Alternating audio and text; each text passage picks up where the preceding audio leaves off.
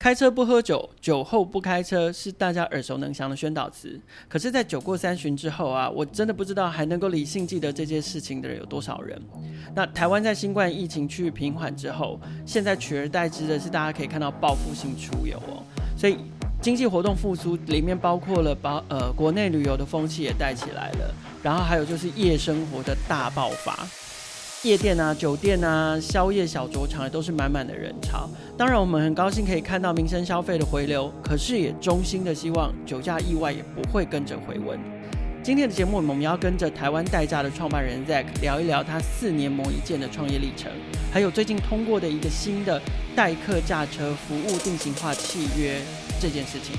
欢迎收听今天的创业新生代，带你听见创业新生代。今天现场来跟我们聊天的是台湾代驾的创办人 Zack，我们先请 Zack 跟听众朋友打个招呼。呃，凯尔你好，然后各位呃创业新生代的听众大家好。 Zack 可不可以先大家跟大家简单介绍一下？因为其实距离我们第一次采访你们是四年前的事情了是。那中当然中间陆陆续续有看到台湾大家一些好消息，然后呃你你你你当初你自己的背景是什么？然后你、呃、四年前你为什么那个时候在那个夜晚你要登高一 呼，要开始台湾代驾这个服务契机？ OK，呃，其实我本本身没有科技创业的背景啊，然后也没有交通的背景。那我本来是做这个呃电商的，对，哦，那我觉得也蛮幸运，当初搭了这个零六年电商的这个风头，然后嗯哼成为一个供应商，然后自创品牌或代理一些品牌。哦，但是其实台湾的这个电商市场不是很大，然后所以说我们很快碰到天花板，然后所以我也找了好多个创业的题目。对那我因为我本身之前是做饰品的，所以我一直想说找一个，呃，不是呃，不只是可能让美美的消费者美美的，可能有一些嗯对社会有公益啊，有一些价值的东西。对，然后很幸运的刚好碰到我亲戚韩国的这个华侨，哦，他从对釜山来台湾，然后我带他去喝酒，嗯哼然后呢，他告诉我说为什么我不喝？哦，因为我们去去戏子山上，对，但那我就因为说你要开我车，要开车。嗯，他说你就找代驾，那他就有一个浓浓的山东腔，你知道吗？对然后就什么什么什么代驾。对后来我才知道说，哦，原来代驾在韩国是非常普及的。但台湾没有台湾没没有有这样的那服时候务，对对，台湾根本没有人在讨论这件事情，也没嗯有什么实用的这个状况。那后来我当下我就是回去研究了一下，然后发现说，哎、这个东西如果再跟 App 跟这个科技的应用结合之后，我觉得非常有这个前景。而对且其实它对于这个酒驾防治，哦，甚至是于这个呃创业。呃，这个就业的创造，我觉得都很大的帮助，所以对我就毅然决然投入。 OK，是，我在那个 Zack 的脸书上面看到他发过一篇文章，就是四年前，当他发现跟跟所有的创业者一样，对，他找到了一个 great idea，然后他觉得这件事情一定会成功， 没错，然后他就在台湾代驾这个服务推出的的第一天的那个晚上，然后召集了上百位吧嗯，的对，司机是在东区对街挺头好，对，然后觉得说啊，我们今天晚上就会干一票大的了，我这个服务推出 来，就是一一炮定而红，对，一炮而红，对然后就一定会有很多人喝了酒，然后就要来用我的服务了。对，结果结果完全没有，一单都没有，呃，有有两单，零星。对，那都是餐厅老板给我们的 support 这样。对，就是你可能事先去谈好的，对对对对，但是实际上消费是没有那么快显现的这样。对。但是不容当易当当然，你现在发展四年了，发展到现在，其实整个模式也非常完整的成熟。那我我相信听众朋友，如果在街头上面，你如果去比如说热炒店啊，或者是你去居酒屋啊，或者是其他夜店啊，很多的店家有时候门外你会看到台湾代驾的招牌，那他也都提醒你，就是说你如果喝了酒，然后你今天自己有开车来，或者说你开车来，你也可以放心喝酒没关系，就记得你喝完酒之后，找一位安全的代客驾车的驾驶，帮你把车跟你一起送回家。对，所以你可不可以跟我们完整介绍一下你现在的服务？好的。啊，我们我们目前台湾代驾现在在那个全台湾，对，呃，六都都已经上线服务了。对然，后呢，我们目前司机数量大概有一千五百位司机，啊，注册的对。然后呢，我们主要的服务的呃呼叫方式可以透过 app，然后呢还有呃我们有二十四小时免付费的客服电话，对，就像叫计程车呃一样。是是是，然后我们是免付费，然是后还有这个 Line 或者是对网页，其实很多元。对那不同的消费者他们会有不同的使用的习惯，但对是都很便利。对那代驾服务其实它就是有一个呃代驾司机，对哦，他会呃被媒合之后，他就会到你的现场，然后帮你把人跟车哦平安的送回去这样。嗯哦，那大概我们现在等候时间已经可以控制在平均在十分钟左右。十分钟，对，平这么均。厉害。当然，如果你是在巴呃巴黎啦、淡水啦，那个哦，我当们然不敢保的，证市。市中心，我们以市中心来呃讲市，中心，市中心可能都在十分钟之内，所以嗯哼平均大概在十分钟左右这样。对那其实像消费体验，其实消费者在使用上已经越来越就是觉得是满意的。早十期一开十始分钟这个速度非常快啊，对，我觉得还蛮蛮，等于是上个厕所打个招呼，其实大概是大家可能司机都还还要等客人，因为喝完酒之后很毒，抽没烟呐、 错，啊然后又在那边我、我跟你再见，然后再换你跟我再见，对然后再换我跟你再见，对，对，可能是可能司机都依依要不舍等这样客人等比较久这样是子。是是，对，可 OK，嗯能所司机以都先到了，所以这个已经比你们当初一早开始的早时期一候。嗯开始的时候，对已经已经快速的非常非常多对了，。最早一开始有时候都要到三十分钟、四十分钟大家才嗯哼到，所以那时候嗯速度很慢。那直到最近就是这半年、一年之后，慢慢这个覆盖率有达到之后，其实体验就很好了。那可以把这个时间变快的原因的 key 是什么？是司机呃就是服务业者要够多，呃，其实我觉得我们代驾这个服务其实蛮蛮难操作的一点是，它是平台商业模式，你供需两边是要慢鸡慢生成蛋，长。蛋生鸡。对，那你如果司机不够，消费者体验不好，他不用。对，然后呢，如果司机很多，但是呢客人很少，那你司机他也会留不住，他对可能做个两三天接不到半张订单，他就流对失掉。对所以说他的这个成长是需要有 tempo 的。对那我们大概也花了一整整一年的时间，才慢慢掌握到就是这个成长的呃曲线。然后嗯呢，跟这个人员的培训啊、调控，然后跟市场开发的这个这个方向这样子。哼 OK，是那呃，我当然呃，目前市面上还是有其他的服务提供者嘛。那是比较起来的话，就是台湾代驾跟其他竞争者的差异，尤其是竞争优势在哪里？其实一开始我们的竞争优势很明显，就是我们第一个价钱当然是市场最便宜的，对，费率优势。那当然是因为效率的关系提高了，哦嗯因为透过 App 的这个每一盒司机的抵达速度啦，或者是联联系成本降低。对那第二个的话，就是我们率先有提供这个代客驾车的保险。哦，那我们 OK 这个代驾的责任保险的话，保额一千万也是市场最高的，保车也保人，保车也保人。哎，保司机自己嘛。哦呃，司机的话，我们另外会再帮他保。哦，哇塞，对，所以其实那个成本，我觉得其就实是不值低得啦。对对对，然后再一个优势就是，其实我们司机一开始，打从一开始就非常严格的要求，包括他要有职业驾照、对良民证、无肇事记录，而且对哎还规定是二十呃四岁以上、哦，OK，因为我们 OK 开的是客人的车子嘛。我要比较稳重成熟一点。没错，没错对，。那对，所你以有年龄上限吗？呃，基本上不能设上限，但是对我哦，们就现业在服务也法规啊、定，没对不错对，但是因为这个产业的呃特性，就是他可能要熬夜，是所以我们也不建议年纪比较长辈，就是长者来从事这个行业。对，可能我们体在力年也轻要好化一点，因为这完全是为了安全啦，这没不是错不是说纯粹为了为了什么。设定那个对对年纪限制，对，对但是还是体力上啊，或者是这个作息上，我觉得都是有一些些门槛的。了解，对那现在的话，慢慢有一些竞争业者，他们的这个呃服务跟我们越来越接近了，包括嗯哼价钱上面也会有一些竞争、哦嗯对，那其实我觉得就根本现在回到真的服务的体验上面，更本质。嗯，是。那我觉得目前我们跟主要几个竞争对手最大的优势的差异是在于，因为我们的服务其实真的是原生的，对哦，我们的代驾司机是我们自己招募，我们对自己培训，而且一单一单从无到有把这样的一个模式建立起来。对但是现在台湾市场上的一些代驾的这个呃业者，普遍都是以计程车服务服务为转主型来的。对对，那它其实他们带有原本的一些服务的一些色彩啊，或者是一些模式，对，那我觉得体验上可能就是一个差异了。会有一些差异。对，大概是这样。 OK，其实听我们刚刚在解释整个台湾代驾的服务的时候啊，我们就会冒出好多个问小号小的问小的疑问嘛，是比如是说呃啊司机怎么样啊怎么样啊，司机要几岁啊，然后对哎、他会不会把我的车撞坏啊，然后他开车技术好不好啊，他的背景是什么啊，对然后他有没有驾照啊，他有没有啵啵啵啵啵，所以其实呃刚刚 Zack 开了一个头，就是说他们其实率先针对呃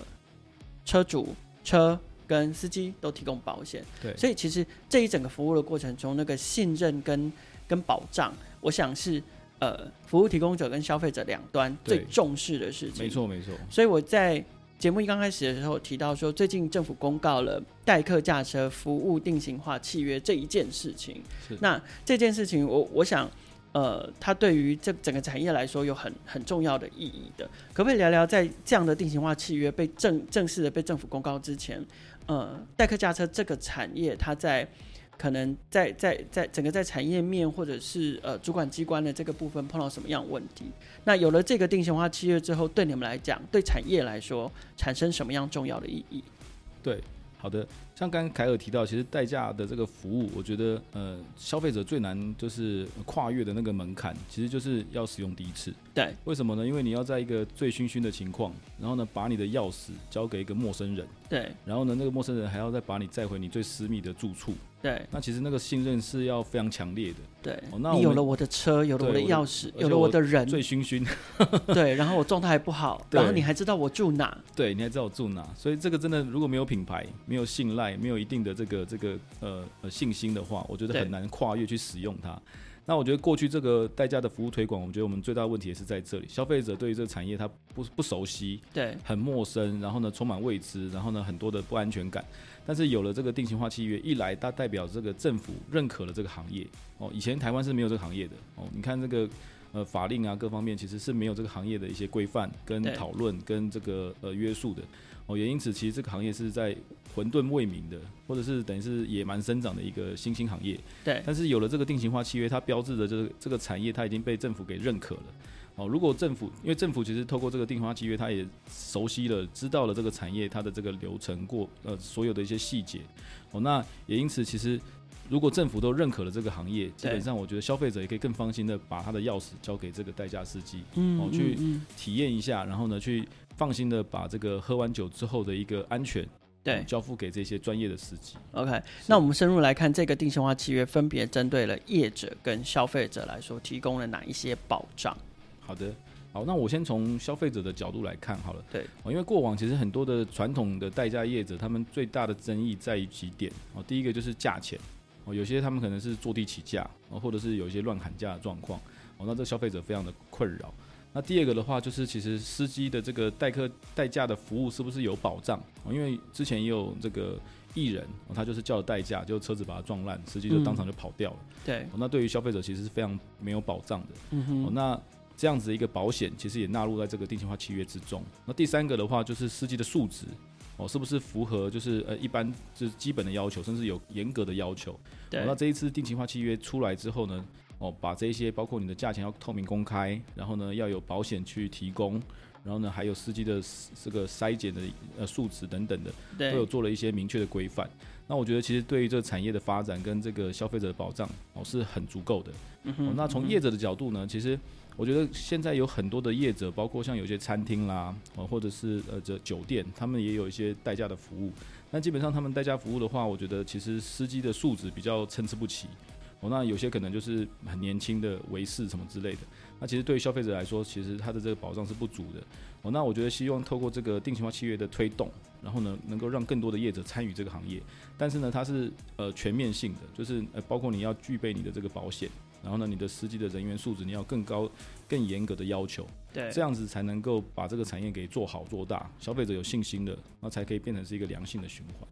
一旦有纠纠纷发生的话，它的主管机关会是那目前的话，我们是定义是在这个交通部底下，对对对对，因为 OK 之前等于我们是野蛮生长嘛，对，没有一个明确的这个主管机关。对 OK，现在所以是交通部。好，所以现在现在代驾的这个这个服务这个行业是终于有有一个政府真的主管单位愿意出来认对领了，这样子对，我们有有爸爸了，对，OK，对所以消费者也不用担心，就是说有了这个定型化契约的保障，其实是，呃，当然，呃，其实台湾代驾已经已经推出服务这么这么久了，所以在整体的服务品质上面，现在可以发展到市场第一品牌，一一定是毋庸置疑的。但是，但是，凡事总有万一嘛，所以。呃，有了这个定型化契约的保障，其实消费者就可以可以更安心的在可能自己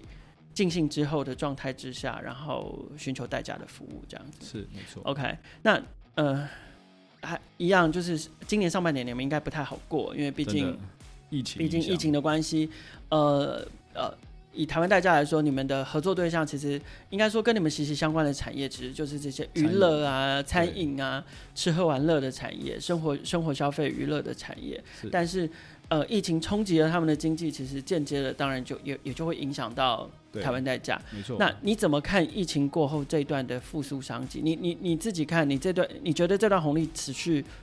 会持续多久？或持续了多久？结束了吗？呃，其实我觉得现在目前台湾的产业在这一次疫情冲击之下受伤蛮严重的，对像我们配合的有些厂商，大概应该五到十趴吧，都、嗯哼呃结束营业了，对我觉得很可惜。哦哦，那但是呢，我觉得其实消费，因为这次疫情真的台湾防防护的非常好，所以对内需的部分的话，我觉得还算蛮蛮蛮稳定的。对哦，那在疫情爆发之初，我们大概掉了在三四成左右，也蛮影响蛮大的。 OK，对，但是大概在五月的呃中下旬之后，就有一就开始波回温了呃，，有点大家可能闷坏了吧，就有一个这个呃报复性的消费潮出因为来，就连续零确对诊，大家就不会对就惊啊松，懈了， 对对而且之前真的大家都很很胆，很就是很胆挫啊战心惊对，就不敢嘿出来。那那几个礼拜的话，很明显就是有这个一点点的消幅的报复性的这个出来。对那现在又回回到比较平稳的阶段。那我 OK 觉得预期未来啊，只要台湾呃持续维持这个好的成绩，应该消费是可以有一定的水准的。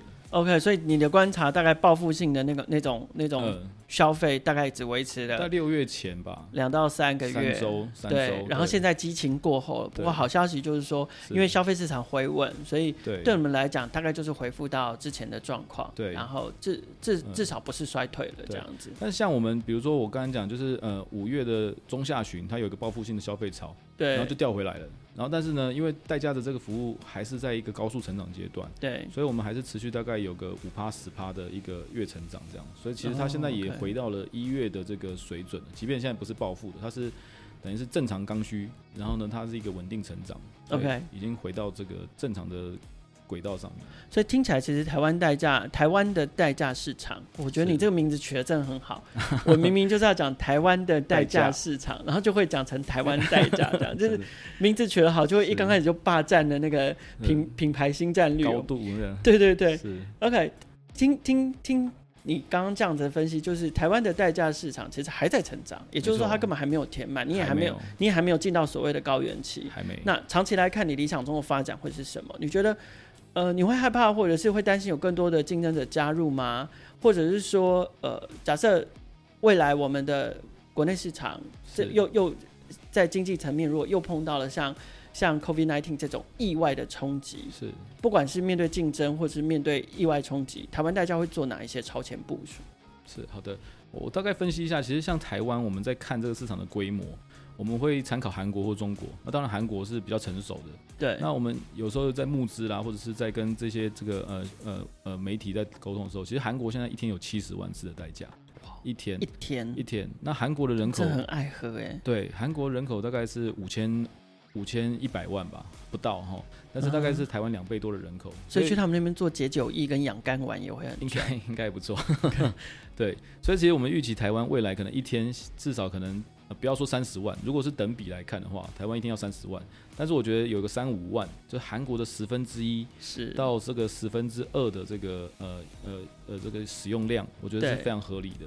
嗯那预期目前大概还有一个五十到一百倍的空间，五十这到个一市百场倍，对，那其实我们有时候会去 benchmark，就是像这个 f o o Panda，我像 f o o Panda 它来台湾嗯推广这个新的这个送餐服务，大概也花了整整七年的时间。对哦，那这个七年时间，其实前面的四四五年时间都是还蛮蛮，就是比较沉沉默的都在蹲点，对都在对都在养市场讲，市场。对那但是预期到了这个最后的几年，它就会很显著的爆发出来。但其实它成长是率是一样的哦，可能一样。样都是个八趴十趴，但是到了后面的几年，你就可以很明显看得到这个市场每一天每一天都有不一样的这个发展的这个爆发力。哦，那我们也是这样子去欺骗自己跟 欺骗投资人，去确保有这样的一个热情 呢、你可以我不在知节道目上面公然不是说不是不是欺骗啊，说是服啦说服，因为我们对要相信嘛，就是对你要让自己能够有这个动力，持续的去承担这样的一个压力。那你当然对要有一个愿景在，那这个愿景就是我们预期有这样子一个美好的将来。对我是不是能够到？不是说欺骗，是我不知道，我只能很很直白说，我不知道是不是真的有那么好的一天。哦，但是事实上其实是合理的预判。当啊然，因为因为其实你这样的说服其实是有对，哦是有第一个是有呃韩国的市场可以作为佐证的对照跟嗯就是佐很证保守的，嗯对，然后第二个，像您刚刚也提到了，就是你其实有去 benchmark 类似的产业嗯，，那是你也有类似的产业在台湾发展状况了，包含成长率啊，模型啊包含对包含模型去去预估啦，啊所以是也不是说这个东西也不是你去把杯对对。硬有呀那样，嗯，对，不是那么的不合理啦。对对对，那所以其实我觉得这个市场的空间还很大。 ，OK，那那我反而是更希望是说，其实像这个 f o o p a n d a 跟 Uber Eats 就是很好的案例。是哦，他们的竞争其实不但就是对双方哦都能够有一个激励的效果，对于市场来说，我觉得是也有一个加速的一个效应。嗯哼，所以其实我们并不害怕竞争者加入这个代驾的行业跟市场，我们反而是希望更多的业者能够投入。嗯哼哦，那我觉得这样子反而可以增加这个市场的讨论啊，媒体的这个这个比较啦，哦，更多的去讨论这个产业，产业才可以发展的起来。所以我们 OK 是乐观的。那我们只是希望说，我们这个服务，我们真的发自内心的认为是说，代驾它是一个人的行业，所以对素质是最重要的。所以如果你刚刚提到说，面对这个不管是冲击或者竞争对手，我们的应应策略就是，我觉得是提升素质。像我们现在的代驾的这个司机，普遍他们收入已经全职大概都有六万到十万、十二万都有。哇哦，那也因此，像我们最近在开说明会，我们几乎都是秒杀的。嗯哼我们昨天内部还在赌说，这个说明会开出来是十分钟还是三十分钟会额满。对，那也因此，现在司机他们的加入的台湾代驾意愿是好的情况下，我们就可以筛选了。我们可对，以更有就是挑一些好的司机，然后呢给予一个好的培训，不把止这冲个量，你还对充值，充值。对然后我们让这个这一接下来这些司机的素质能够大幅的提升之后，那后面的体验更好，它就会对变成是一个呃，像这个贝佐斯讲的这个飞轮效应，对哦，它就会呈现一个正向正向的循环发展。那这是 OK 我们的努力的方向。 ，OK，是，五十到一百倍的市场空间，然后欢迎更多的竞争者加入。呃，在这样的成长速度之下，台湾大家还有信心，将来还是还依然会继续维持市场第一的这个品牌位置吗 我们非常有信心， ？OK，是我们会努力。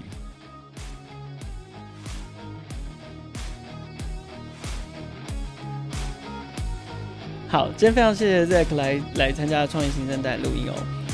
如同我开头讲的，四年磨一剑，然后从一刚开始，完全市场上完全不知道代驾是一个什么样的服务，到现在成为呃代驾服务市场上面的第一品牌，这中间的过程其实非常的激励人心。然后我们也很乐意的看到，就是说这样的新商业模式或者是新经济，终于在最近的这个时刻，也透过了这个定型化契约，让它更加的受到法律的保障，然后消费者跟业者双方都能够更放心的，然后提供更具有信任感的服务。OK，今天再次谢谢 Zack 来参加我们的服务。谢谢。呃，如果听众朋友喜欢我们这一集的服务的话，欢迎订阅、分享。然后每个礼拜三，创业新生代都会持续的更新，带你听见更多的创业新生代。